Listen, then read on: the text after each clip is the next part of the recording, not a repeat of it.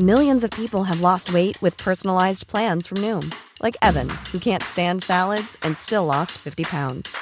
Salads, generally, for most people, are the easy button, right? For me, that wasn't an option. I never really was a salad guy. That's just not who I am. But Noom worked for me. Get your personalized plan today at Noom.com. Real Noom user compensated to provide their story. In four weeks, the typical Noom user can expect to lose one to two pounds per week. Individual results may vary.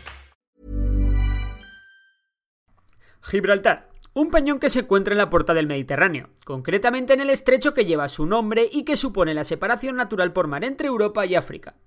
Un lugar sumamente estratégico, ya que el mar Mediterráneo tiene dos entradas, el Canal de Suez y el Estrecho de Gibraltar. Si controlar uno es muy importante, ya que puedes decidir quién pasa o no por ahí, imagínate controlar los dos. Para todos aquellos que no sois españoles, la lógica os podría decir que esa zona pertenece a España. Sin embargo, no. Gibraltar es del Reino Unido. ¿Pero por qué? ¿Qué pintan los ingleses ahí? Pues como siempre tenemos que acudir a la historia a que nos resuelva esta duda, porque la historia que nos lleva a que Gibraltar no sea español es más que curiosa.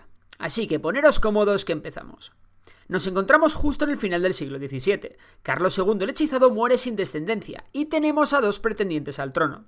Uno era de la Casa de los Austrias, la dinastía que reinaba en España. Se llamaba Carlos, era sobrino no carnal de Carlos II y, como no, estaba apoyado por el rey de Austria Leopoldo I.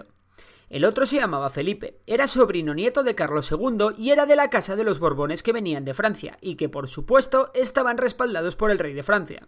Sin embargo, esto de que se unieran Francia y los reinos hispanos no les molaba nada al resto de imperios y potencias europeas, entre ellos a Reino Unido, que era el rival tanto de Francia como de los españoles. El caso es que Inidio se puso de acuerdo y acabó viendo una guerra entre los que querían al Austria como rey y los que querían al Borbón. Cada país tomó partido en esta guerra, apoyando a uno de los dos bandos. Por un lado, Francia, Colonia y Mantua apoyaron al Borbón, mientras que el Sacro Imperio Romano Germánico, que contaba con Austria, Prusia y Hannover, las Provincias Unidas de los Países Bajos e Inglaterra y Escocia, apoyaron al pretendiente de los Austrias. Portugal, Saboya y Baviera empezaron apoyando al Borbón, pero acabaron apoyando a Carlos de Austria.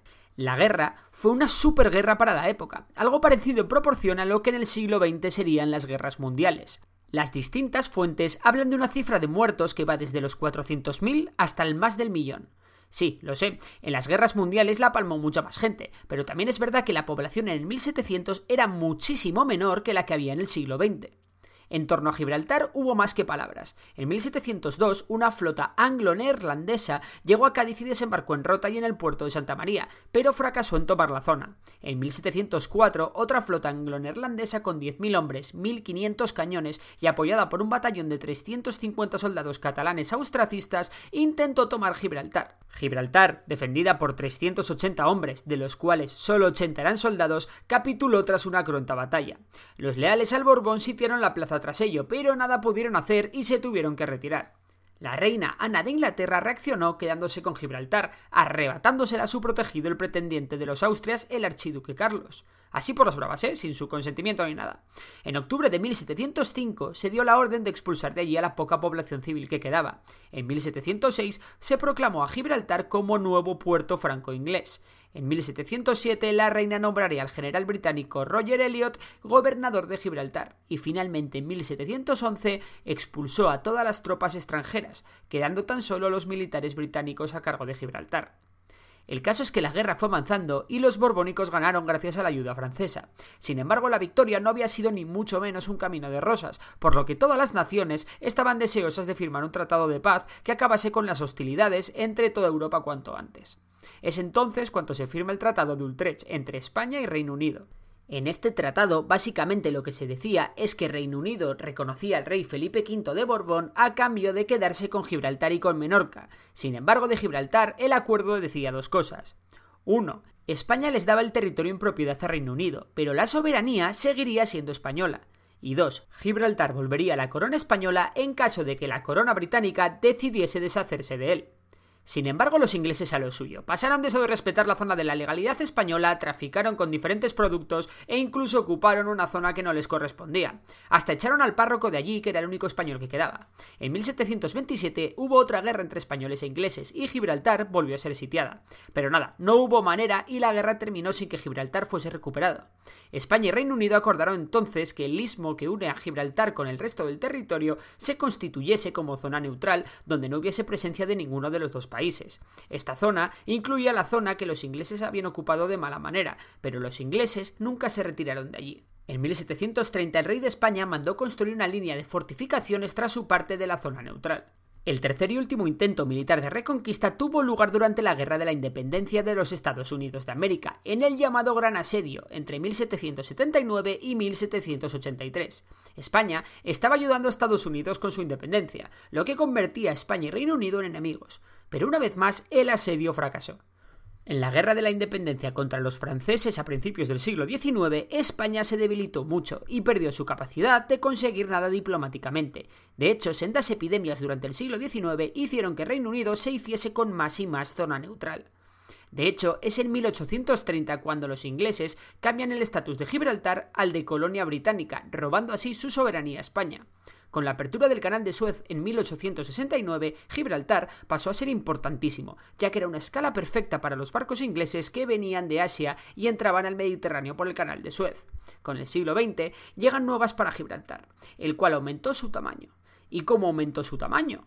Pues veréis, los ingleses excavaron en el peñón para crear túneles y fortificaciones defensivas. Gracias a eso pudieron tener ingentes cantidades de escombro que utilizaron para ganar 26 hectáreas de terreno al mar.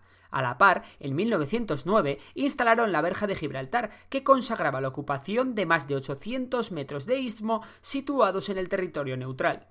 Pero ojo, que no acaba todo ahí. También los ingleses aumentaron unilateralmente sus aguas territoriales de Gibraltar, empezando un conflicto que diplomáticamente aún no está resuelto. Los ingleses dicen tener derecho a 12 millas náuticas, tal y como establece la Convención de las Naciones Unidas sobre el Derecho del Mar, mientras que España se escuda en el Tratado de Utrecht, que establece que sus aguas son, y cito el tratado, aquella área circundante a la colonia hasta la cual podrían alcanzar los cañones de la fortaleza del Peñón. Es decir, al puerto y punto.